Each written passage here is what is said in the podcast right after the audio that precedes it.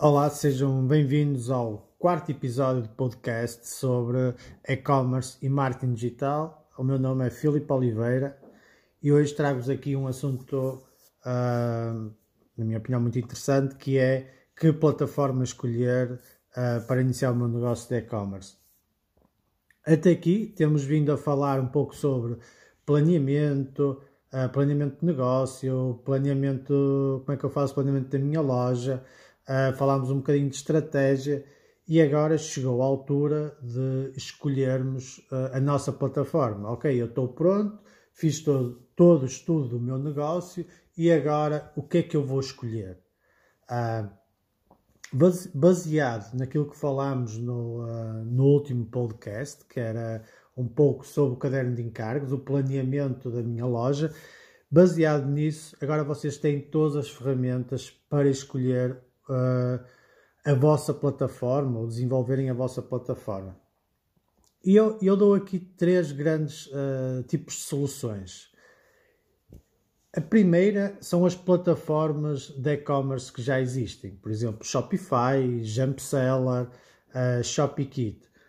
Uh, sem dúvida que a Shopify é das plataformas mais conhecidas uh, do mercado uh, a nível de plataformas de e-commerce, que vos permite vocês fazerem um registro, usufruírem de todos os desenvolvimentos, toda a estrutura de e-commerce e é chave na mão. Vocês estão prontos, fazem o registro, configuram a vossa loja e estão prontos a ir para o mercado.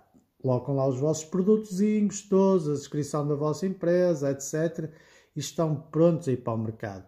É, sem dúvida, a solução mais rápida uh, de chegar, de testar, de, de colocar uma, uma solução no mercado.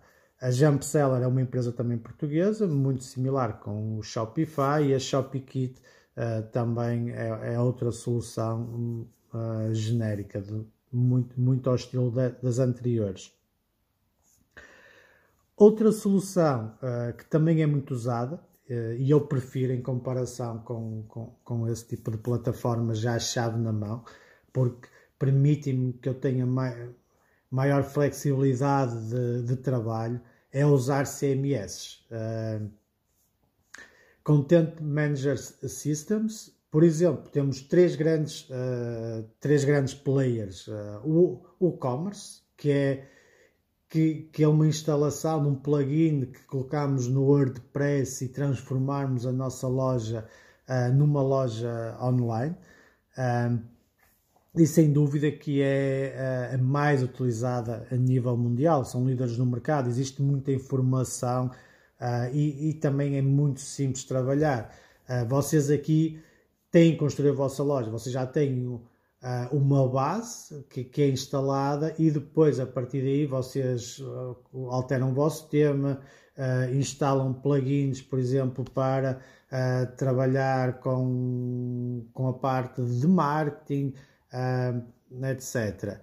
PrestaShop, que também é, é um, um, um, CMS dedicado unicamente para um, e-commerce, é, foi feito, foi construído para e-commerce, enquanto que o e-commerce foi integrado dentro do WordPress e o WordPress, a base, nasceu na base de criação de blogs eh, e websites mais rudimentares e depois foi evoluindo ao longo do tempo com toda a comunidade, porque, é, porque é open source eh, e então permitiu que toda a comunidade fosse desenvolvendo ferramentas eh, para o e-commerce. PrestaShop também é muito similar, mas dedicado a, a à parte de e-commerce. o PrestaShop, se formos a ver, por exemplo, no mercado espanhol, são líderes. muitas das lojas, muitas lojas usam PrestaShop. E depois temos o Magento, que também é mais um Ferrari na área, dedicado a e-commerce unicamente e, que também evoluiu muito ao longo dos anos, já tem bastantes anos, todos eles têm algo em comum que nos permitem efetuarmos alterações, ou seja, são open source, são, são soluções de código aberto em que qualquer em que um programador pode, pode pegar no sistema e alterá-lo a, a, seu gosto, adaptá-lo à sua necessidade. Uh, dentro destes três, eu pessoalmente uh, prefiro o e-commerce. Porquê? apesar de ter experiência em trabalhar em todos eles, o commerce para mim, é na minha opinião, é o, é o me torna mais flexível. Uh, existem muitos plugins que eu posso instalar, testar, uh, enquanto que nas outras soluções é um pouco mais limitado. Uh, mas esta é a minha opinião.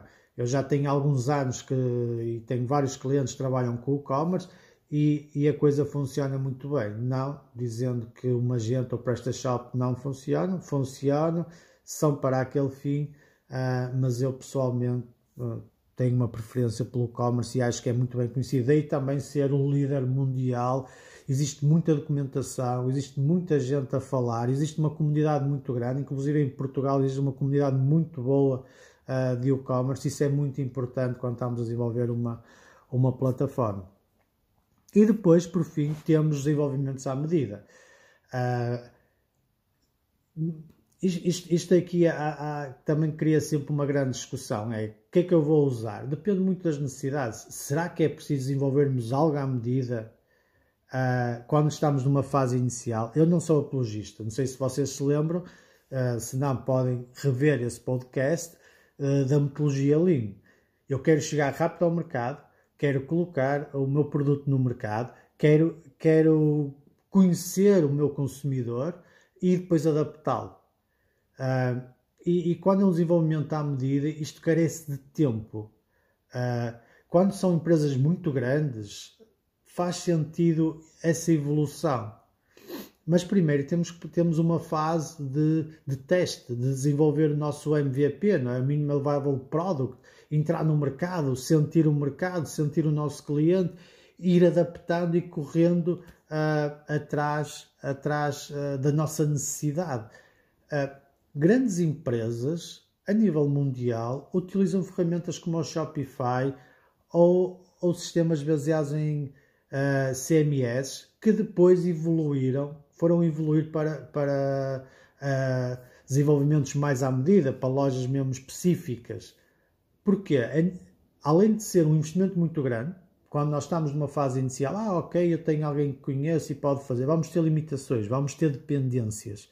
E quando eu estou a gerir uma loja, a gerir uma plataforma nas suas várias vertentes, eu tenho que ser rápido. Se eu estou no mercado, pá, eu agora quero testar isto, eu não tenho que ir pedir a alguém para desenvolver e fazer, uh, etc. Se não tenho uma equipa própria que eu possa fazer, dificulta, porque há aqui todo um processo que leva tempo, ok? Uh, mas isso agora, consoante aquela necessidade que vocês têm, uh, é que vão avaliar qual é que será o melhor sistema para vocês. Há quem deteste o e-commerce, há quem deteste PrestaShop, há quem deteste Shopify.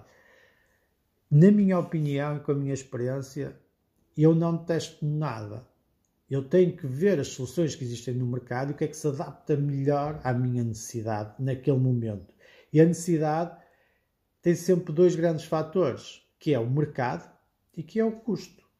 É o que eu estou disponível para investir ou o que eu posso investir, uh, porque muitas vezes, e isto é cultural, temos um grande receio de estar a investir, de apostar as fichas todas, então vamos fazer step to step, não é? vamos então criar aqui algo rápido, metemos no mercado, validamos, testamos, geramos uma quantidade grande de tráfego para lá e vamos ver qual é o comportamento do, do consumidor e a seguir continuamos, continuamos a evoluir, a evoluir, a evoluir.